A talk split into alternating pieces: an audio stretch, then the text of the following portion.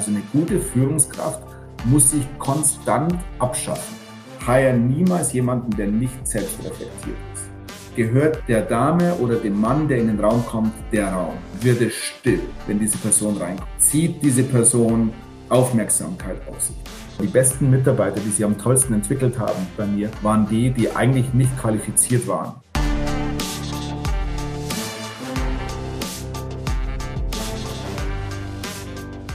Gipfel der Skalierung. Unser Special mit Investor und Unternehmer Josef Brunner, Gründer von Unternehmen wie Julix, Relia und der AFT-Gruppe. Josef gibt kurzweilige Einblicke, zahlreiche Tipps und spannende Anekdoten aus 20 Jahren Gipfelerstürmung. Wir sprechen mit ihm über die Themen B2B Sales, die eigene Rolle als Unternehmerin, Unternehmenskultur für erfolgreiche Skalierung und wie erlangt man eigentlich echte Marktführerschaft. Darum geht es in den nächsten Folgen. Und damit auch von uns ein herzliches Willkommen zum Gipfel der Skalierung. Die Gipfelstürmer Josef Brunner, Johannes Rasch, Erik Osselmann. Hallo. Servus. Servus, zweiten auf Mute, Entschuldigung. Alles gut.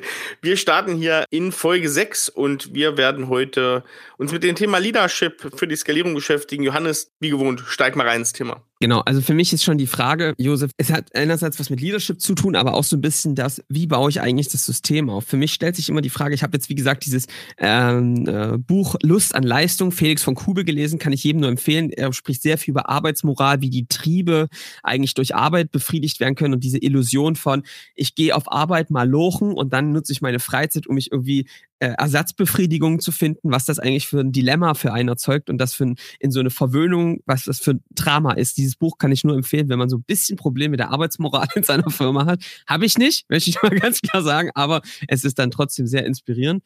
Ähm, was ich da schon merke, ist, der beschreibt auch ziemlich gut so dieses Thema, wenn ich jetzt an Skalierung denke, Josef, dann denkt man ja relativ schnell an Strukturen, Prozesse, Wiederholbarkeit, ja, also so ein bisschen auch tayloristische Werte, ne, die so also sehr, ne, das ist das System, so mache ich das weiter. Und im Gegensatz merkt man natürlich auch, wenn man das lange gemacht hat, dass wenn du das übertreibst, du eigentlich diese Kreativität und Verantwortlichkeit rausnimmst, weil die Leute wie Maschinen in diesem ähm, Rad irgendwie funktionieren. Jetzt ist für mich so ein bisschen die Debatte, die wir gerne heute mal führen, ist, wie viel Struktur braucht es denn, wo wird sie schädlich und was muss denn Leadership da eigentlich tun, um dort trotzdem diese Kreativität zu ermöglichen? Ähm, wie siehst du das? Siehst du so ein Überstrukturieren in den Unternehmen oder siehst du, nee, das ist eher das andere, dass es zu frei ist in dem, wie man die Strukturen für Skalierung baut? Ich glaube, äh, mit, mit allem Respekt, den ich jetzt in diesen ganzen Folgen äh, für euch entwickelt habe, ist das die falsche Frage. Und ich komme ja nochmal, als wir hatten ja schon oftmals mein, mein sehr einfaches äh, Mindset äh, gesprochen, dass ich immer alles simplifizieren muss, damit ich es verstehe. Ähm, das, die, die Frage, die du jetzt beschrieben hast, Johannes, ähm, ich, das war jetzt mein Versuch, witzig zu sein, war jetzt nicht disrespectful, ist total nachvollziehbar und ist etwas, das viele beschäftigt, ist aber eine Frage, die am falschen Ende ansetzt. Also eine inkrementelle Frage. Ich habe etwas und, und was mache ich jetzt, um das besser zu machen? Mhm im Endeffekt ist, die, die, ist es, glaube ich, eine gesündere Art, die, dieselbe Frage anders zu formulieren. Wer bin ich in x Jahren? Wie komme ich dorthin? Das ist die Frage. Also was ist meine Vision? Was ist meine Mission? Und zwar nicht ähm, alibimäßig auf Slides, sondern wirklich, wer bin ich? Ne? Wo, wo, warum mache ich, was ist mein Gipfelkreuz, um in der Tonalität unserer ähm, kleinen äh, Serie hier zu bleiben? Und dann ist die nächste Frage, was brauche ich für eine Organisation, um dorthin zu kommen? Und dadurch ergibt sich alles quasi von oben nach unten und alles wird unglaublich klar. Und dann weißt du, brauche ich eine große Agilität in meiner Organisation? Brauche ich Stringenz in meiner Organisation? Ja? Brauche ich Prozesse? Ja oder nein? Und viele fragen äh, die, die, äh, dieselbe Frage, aber quasi vom falschen Ende. Ich habe jetzt so und so viel Umsatz und so und so viele Mitarbeiter. Brauche ich Struktur? Also, how the fuck should I know?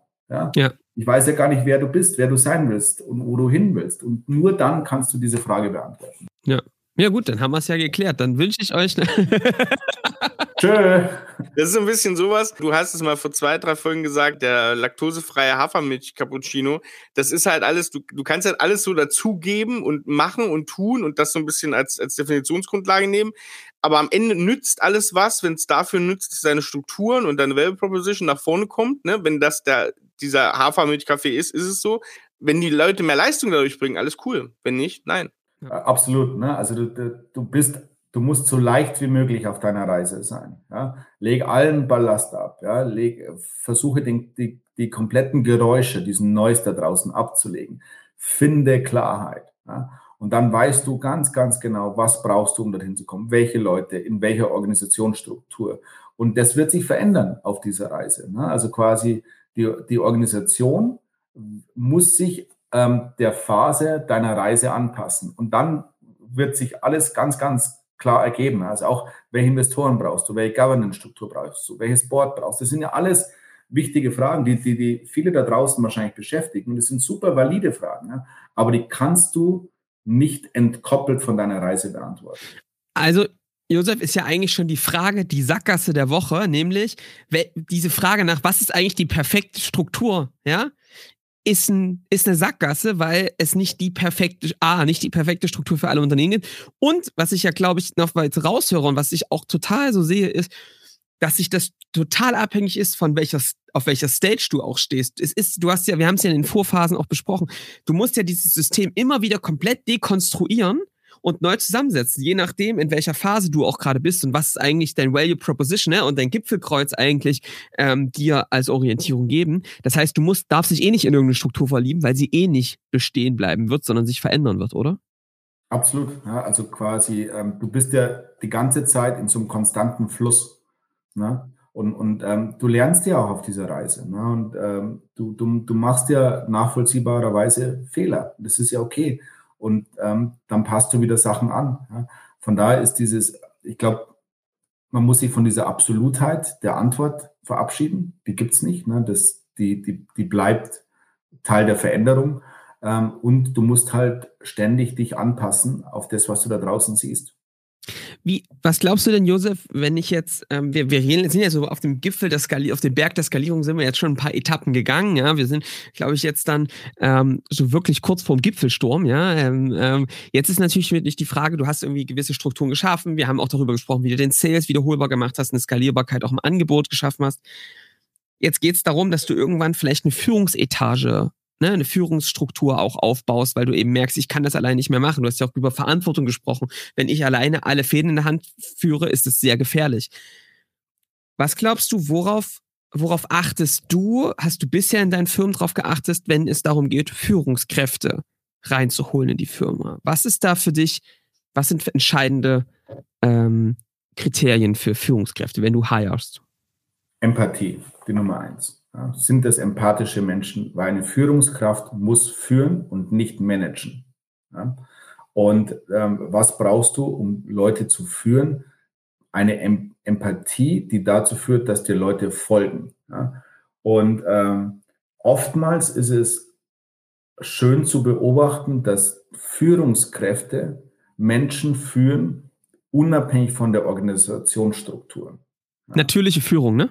Natürliche Führung. Und oftmals habe ich so Diskussionen gehabt, ja, aber ich brauche einen bestimmten Titel oder ich brauche dieses berühmte Empire Building. Ich brauche so und so viel 100 Leute, die zu mir reporten. Und sage, nee, brauchst du nicht. Ja?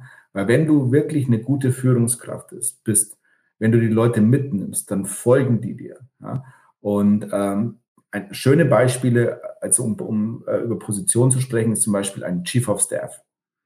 Ein Chief of Staff ist jemand, der einen unglaublich großen Einfluss auf die Entwicklung eines Unternehmens hat und per se eigentlich keine Mitarbeiter. Ja? Und ähm, oftmals werden die dann später ein COO oder übernehmen äh, eine bestimmte äh, Leitungsfunktion.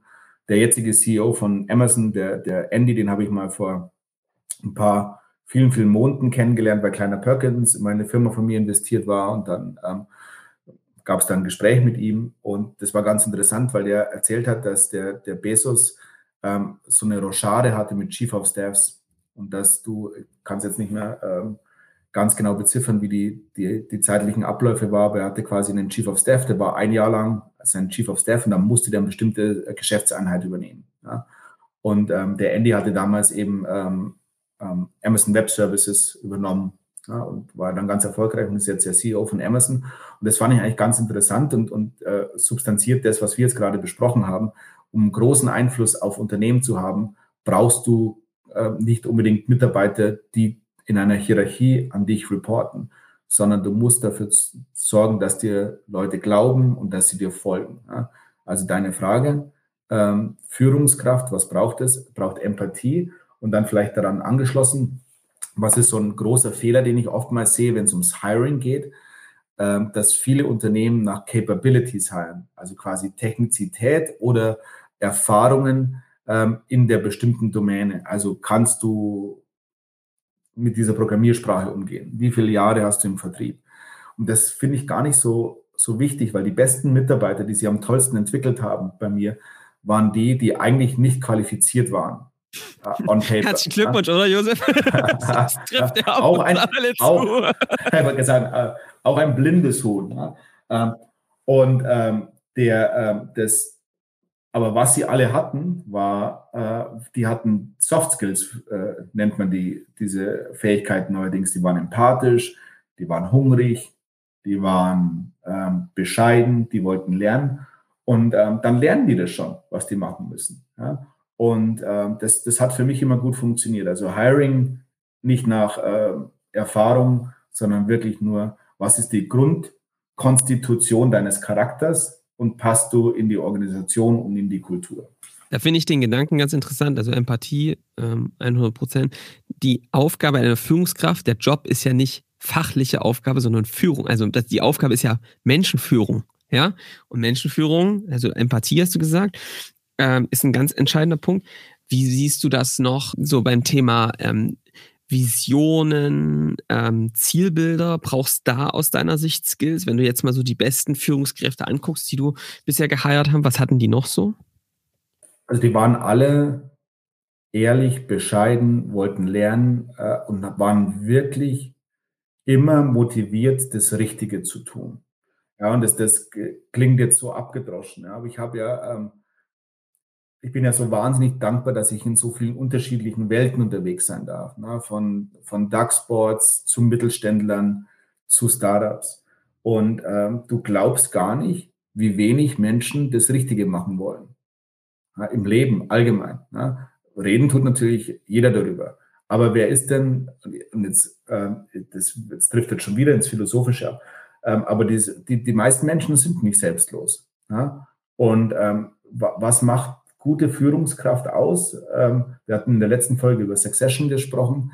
Ähm, wann braucht es mich denn noch? Ja, oder schaffe ich es, dieses, erzeuge ich künstliche Abhängigkeiten? Ja, ohne mich geht es nicht. Oder enable ich die Organisation, erfolgreich zu sein? Ja. Und wenn sie erfolgreich ist, dann kann ich gehen. Ja, also eine gute Führungskraft muss sich konstant abschaffen.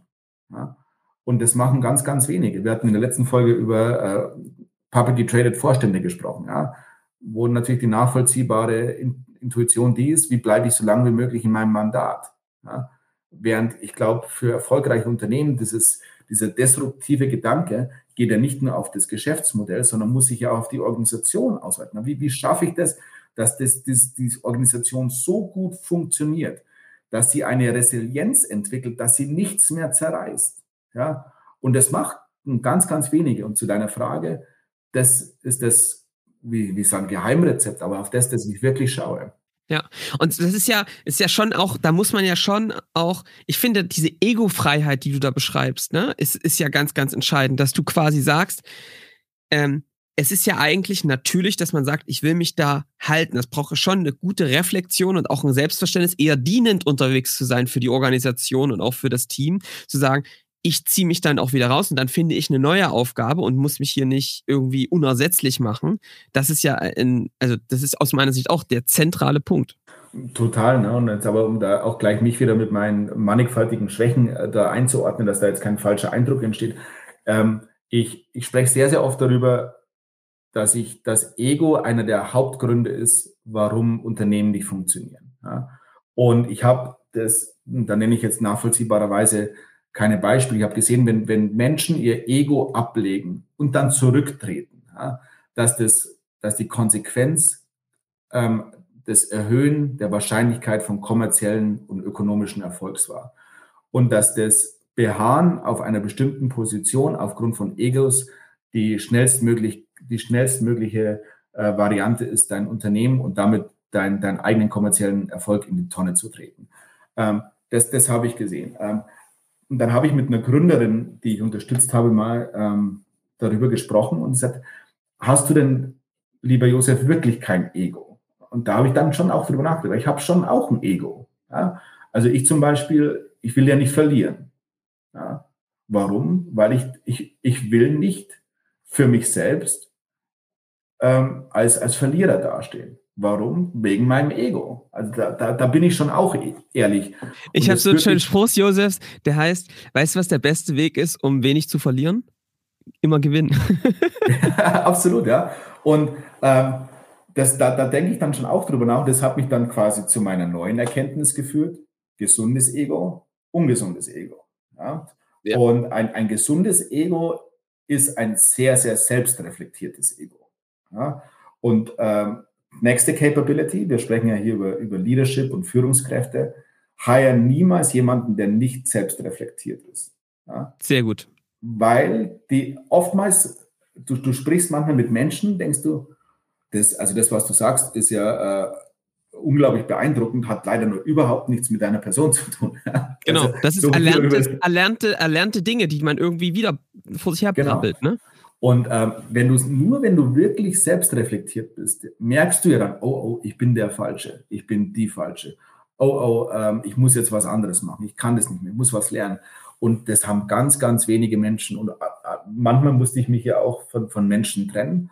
Und ich habe das immer versucht, ähm, sehr, sehr selbstreflektiert äh, sorry, sehr, sehr ähm, freundlich zu machen und den Leuten immer was auf dem, auf dem Weg mitzugeben. Und mir hat das dann der, mir hat das immer viel bedeutet, wenn, wenn Mitarbeiter, von denen ich mich trennen musste, wenn, wenn durch die Trennung das Band stärker wurde, ne?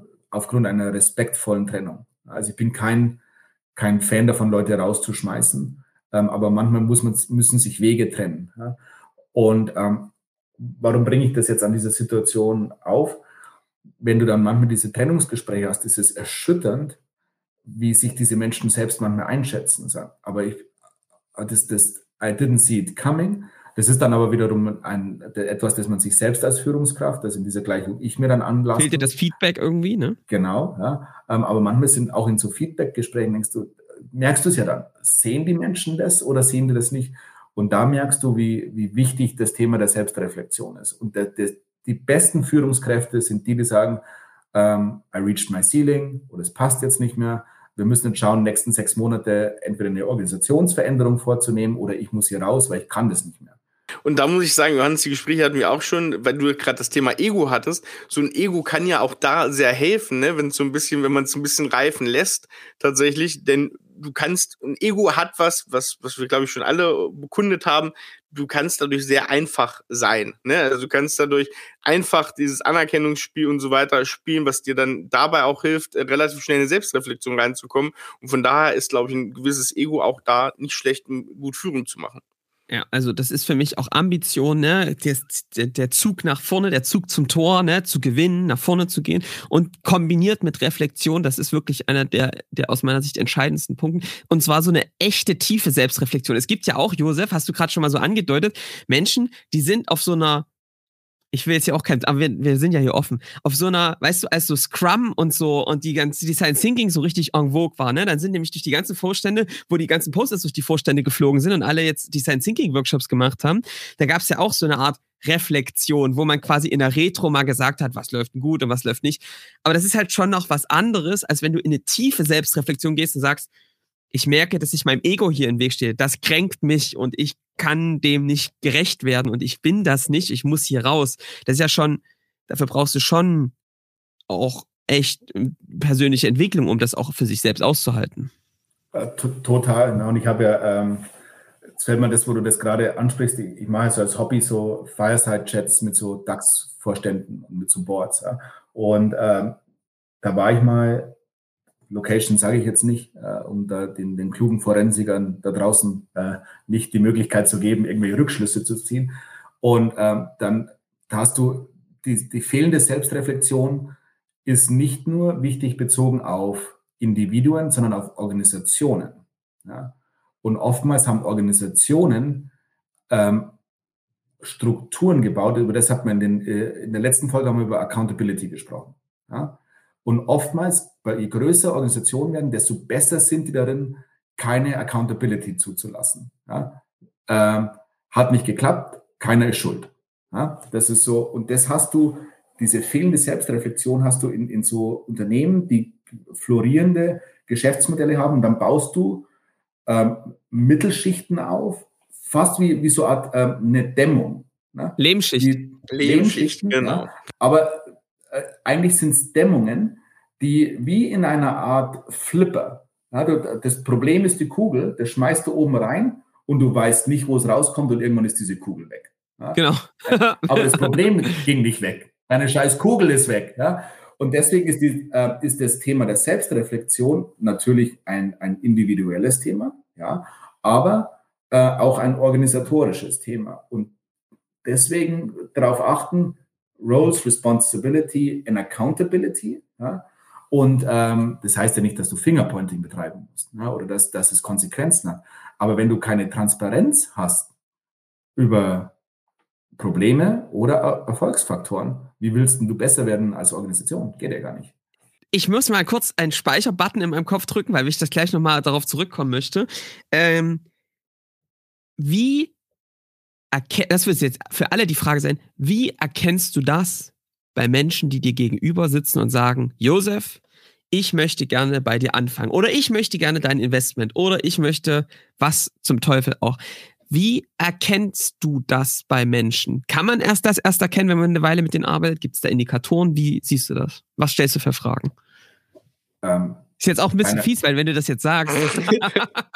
Nein, als, als, als, als äh, meine ehemalige äh, HR-Lady hat mich mal für das, was ich jetzt erzähle, mal zerrissen. Ähm, ich, äh, wir hatten bei, bei Relay hatten wir eine, äh, eine Führungskräfteakademie. Also quasi, wenn du Teamlead wurdest, ähm, hatten wir in unserem polnischen Office dann quasi so, so eine Art Bootcamp, ne?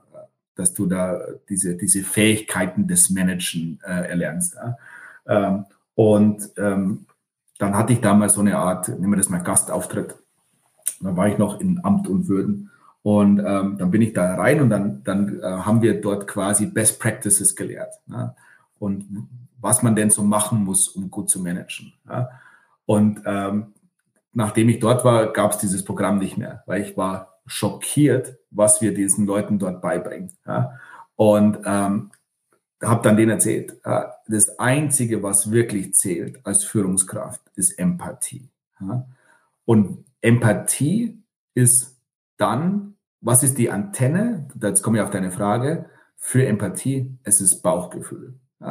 Und wir leben in einer, das hatten wir in einer der, der früheren Folgen, in einer überakademisierten Welt, in der wir für alles Daten wollen und messen und Best Practices und Templates.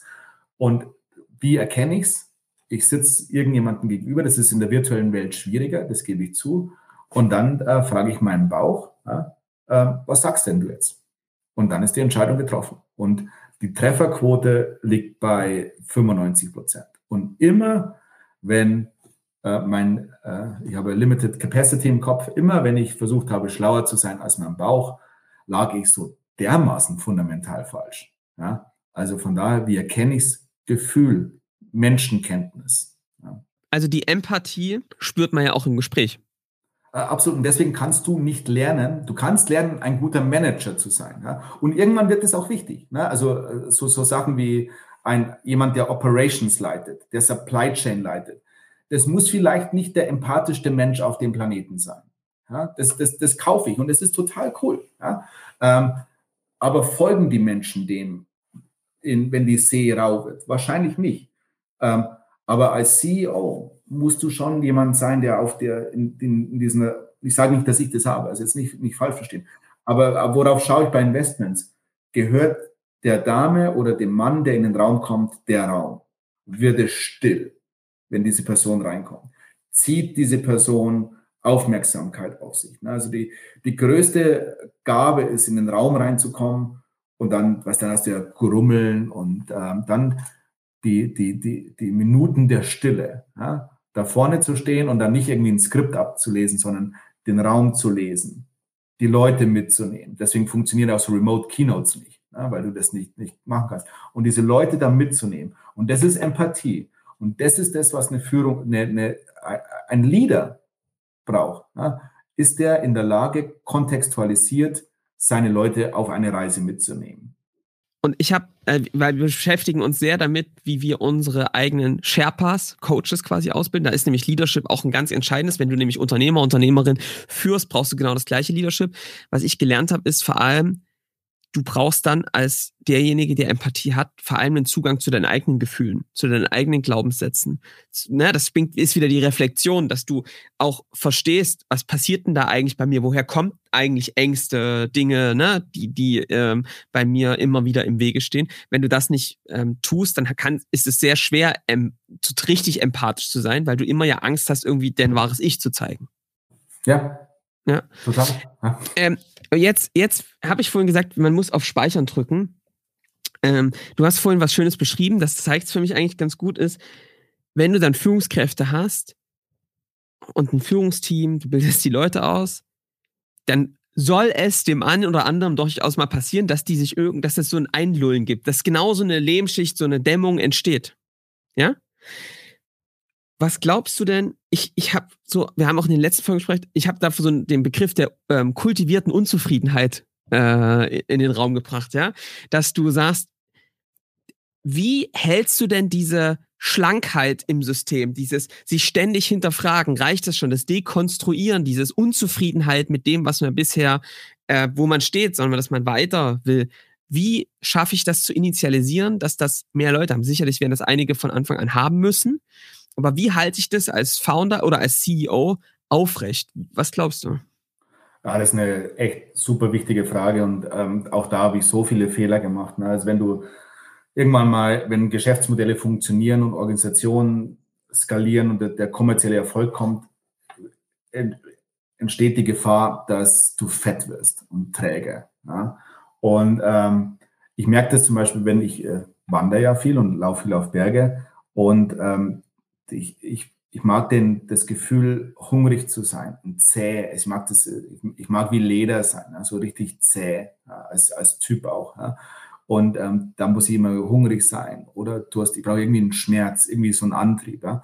Und je, je komfortabler es ist und je wärmer und kuscheliger, desto weniger bewegst du dich auch. Ja? Und deswegen ähm, ist es immer, wenn deine Organisation 90, äh, 100 Prozent von irgendetwas brauchst, gib ihr 90 Prozent. Ja?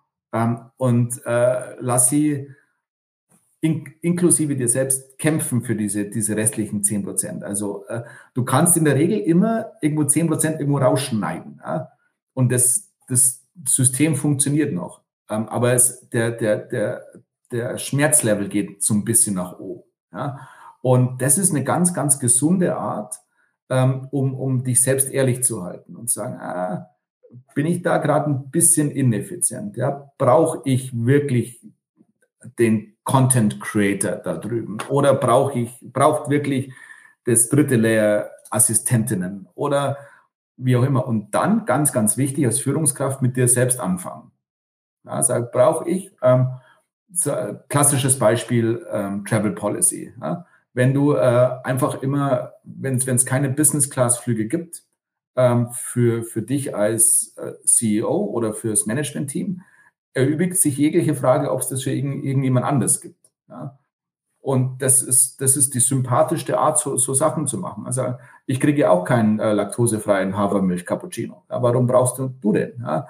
Ähm, diese ähm, x Euro, die in irgendetwas reingehen, sollte man die jetzt da, da rein investieren? Ja?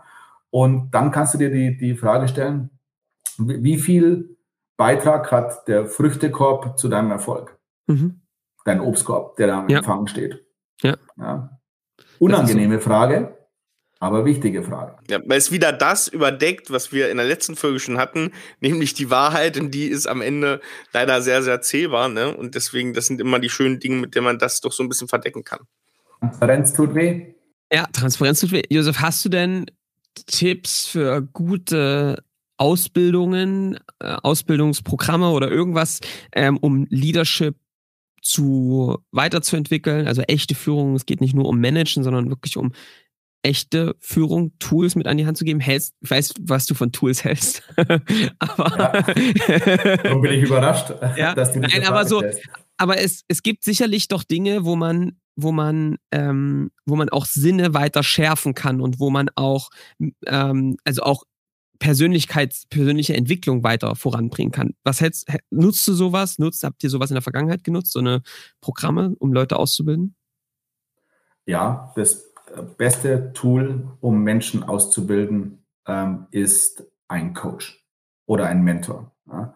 Ähm, und ähm, ich mache das auch. Ähm, ich habe ähm, einen, einen, Coach, ehemaliger äh, Vorstand von Procter Gamble, der retired ist, ähm, ganz wilder Typ, hat äh, Produktionsanlagen äh, vor 20 Jahren in Saudi-Arabien für Procter Gamble aufgebaut. Also wirklich, der, der, hat auch viel gesehen. Und äh, was macht der? Der gibt, ist ein Spiegel.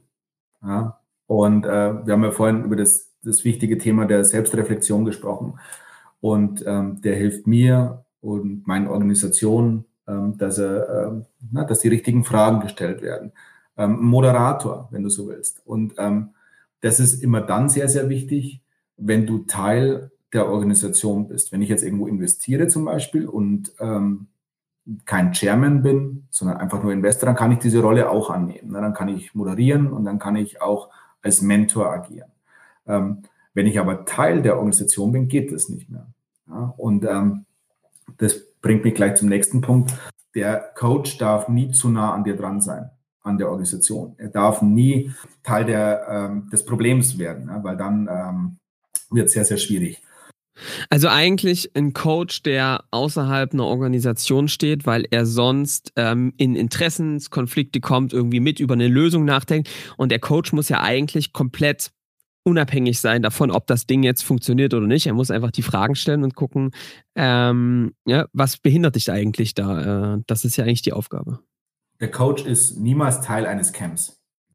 Ja, also ich, äh, für mich waren da ein paar gute Punkte wieder äh, ähm, dabei. Ich finde, ähm, für mich, ehrlich gesagt, die rasche Zusammenfassung, es geht relativ rasch, weil ich, weil klar wird, Josef, aus deinen Ausführungen, dass man sagt, bloß nicht das Thema Leadership zu sehr verkopfen, akademisieren und jetzt wieder da eine Wissenschaft draus machen. Am Ende geht es darum, dass du als, dass du Führungskraft einstellst, es selbst als Vorbild bist, die einerseits empathisch ist, andererseits diesen ähm, Schmerz auch spüren wollen, nach vorne zu gehen, eine hohe Reflexion äh, für sich selbst haben und auch einen Zug zum Tor zu gewinnen, vorwärts zu gehen, nicht stehen zu bleiben und fett zu werden. Und ähm, sicherlich helfen dabei Coaches, aber man sollte es eben nicht äh, wieder in Bahn gießen und die Entwicklungsprogramme, weil du dann eben wieder ähm, wie einen doppelten Boden. Ne? Das ist ja dann wieder wie, ähm, hast du IBM gekauft? Ich bin doch durch Führungskräfte-Coaching ähm, gelaufen, durch die Führungskräfteausbildung gelaufen. Was wollt ihr denn jetzt von mir? Ich bin doch eine gute Führungskraft, weil ich doch den, das Zertifikat A, B und C habe. Ich kann bei deinen Zusammenfassungen immer nie was hinzufügen, weil du ähm, eine Brillanz und eine Schärfe hast, ähm, der ich nicht mächtig bin. Hört auf jetzt hier. Also, ähm, das ist, da steckt auch wieder viel Ironie drin. Nein, also ich, ich finde, ich finde, ähm, das war eine gute Zusammenfassung, ist ein, glaube ich, gutes Signal. Ähm, was mich jetzt natürlich noch interessieren würde, Josef, du hast es beim letzten Mal gesagt, ähm, ähm du hast schon einen Wein rausgehauen, da habe ich aber gemerkt, dass beim Erik Osselmann auch richtig die äh, Alarmglocken oder die Glocken angegangen sind, weil er das offensichtlich äh, gut geteilt hat, deine Meinung. Jetzt würde mich natürlich noch interessieren, was ist denn der zweitbeste Wein aus deiner Sicht, den du noch gerne trinkst? Und da würde ich, mir, und da würde ich mir tatsächlich, Jose, ich weiß nicht, ob, ob, du, ob du da im Game bist, aber hast du denn, hast du denn einen deutschen weißen Liebling vielleicht sogar? Ja, äh, der, der, Vorteil, wenn man sehr viel trinkt, ist, dass man sehr viele Weine kennt. Ja. So ist es, Josef. Das kann ich dir sagen, Erik, sage ich immer. Genau, wir, wir haben ja jetzt schon die hundertste Folge und in fast jeder Folge einen Wein vorzustellen, sagt auch was über einen Menschen. jetzt, jetzt fühle ich mich fast gekränkt, dass wir erst zum Ende unserer kleinen ja, mini Ja, ich mache jetzt immer drei in jeder Folge. Ähm, also deutscher Weißer, ähm, Knipser. Also ich bin ähm, äh, der, der Knipser Sauvignon Blanc mit ja. 9 Euro irgendwas, ähm, was der kostet, hat ein Preis-Leistungs-Verhältnis das nahezu unschlagbar ist. Wir, wir hatten die Gaudenz äh, vom Knipser, den seinen einstiegs rotwein auch schon äh, drinne, finde ich auch, auch preis-leistungstechnisch wunderbar. Also Knipser alt, alteingesessenes Feldsaargut. Auch immer wieder super Empfehlung. Leider im letzten Jahr viel unterm Radar unter den jungen Wilden da in der Pfalz und Südpfalz, aber cool. Sehr, sehr schöner also, Tipp. Ich, ich kenne ihn auch persönlich, ähm, also eine zwei Brüder und ähm, einen der Brüder kenne ich äh, relativ gut und äh, mag die Weine sehr.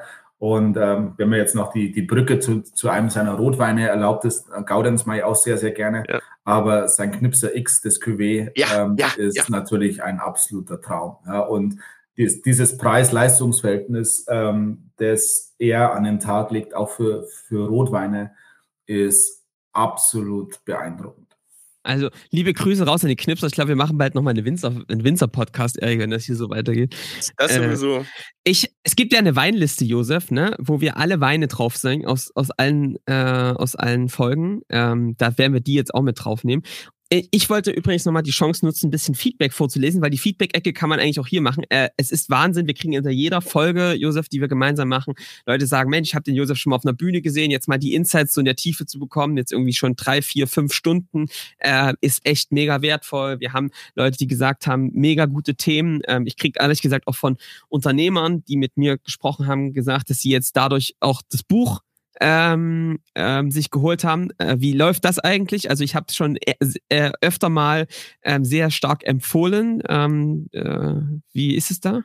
Ähm, gut, ähm, bin, war jetzt, wir waren jetzt schon dreimal ausverkauft, äh, was, was mich äh, sehr überrascht hat, was mich sehr freut.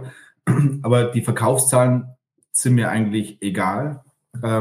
Was mich wesentlich mehr berührt, ist das Feedback, das ich bekomme. Und das ist so unglaublich mannigfaltig und, und muss ich echt sagen, das berührt mich total. Ähm, krieg Feedback von Eltern, deren Kinder das lesen und ähm, daraus Kraft und Inspiration ziehen. Krieg natürlich sehr, sehr viel von Gründern. Ja, übrigens, äh, ganz, ganz wenig Feedback von Corporates. Ich weiß nicht, ob die das nicht lesen ähm, oder ähm, ob vielleicht Wahrheit, Wahrheit, Wahrheit, ja, tut weh. Ja. Ja. Aber ja. aus der aus der speziell jüngeren Schicht, für die es ja geschrieben ist, ne, für die next, nächste Generation, bekomme ich sehr, sehr viel Feedback, das mir, ähm, das mir wirklich viel bedeutet. Und das sage ich nicht irgendwie so daher, weil es ist ja ein Non-Profit-Projekt für mich. Ähm, das, und genau dafür ist es geschrieben. Sehr schön. Also, ähm, vielen lieben Dank, äh, Josef. Gute Folge. Wir können schon mal ankündigen, ähm, die nächste beiden äh, Folgen, die werden wir aufnehmen in der Schweiz. Wir werden also eine kleine Podcast-Reise machen. Ähm, und da wird es darum gehen, ähm, wie kriege ich es krieg denn jetzt hin, als Unternehmer wirklich rauszugehen aus der Organisation, mich unabhängig zu machen? Und in der letzten Folge, welche gesellschaftliche Verantwortung habe ich eigentlich? Was mache ich denn dann damit? Mit dem Geld, mit der Freiraum, mit dem Wissen, was ich habe? Wie stelle ich das an? Wo kann ich reingehen? Was kann ich tun? Darauf sollten wir auch nochmal zu sprechen kommen. Du hast es gerade nur in einem kleinen Nebensatz gesagt, die letzte Folge. Ja, weil diese Reihe findet jetzt einen Abschluss. Das ist natürlich nicht endgültig. Also vielleicht finden wir uns in ein oder zwei oder in fünf Jahren nochmal zusammen und machen eine nächste Serie. Aber äh, nach acht Folgen wird diese kleine Serie zum Gipfel der Skalierung hier enden. Und das große Finale findet in der Schweiz statt, weil, und das haben wir jetzt die letzten zwei Folgen natürlich auch gemerkt, ihr könnt euch sicher sein, wir werden uns natürlich auch außerhalb des Mikrofons mit Wein vergnügen. Ähm, seid euch dem sicher, uns wird's gut gehen. Ja. Wir freuen uns auf die Reise und da wird es natürlich auch ein bisschen Bildmaterial geben.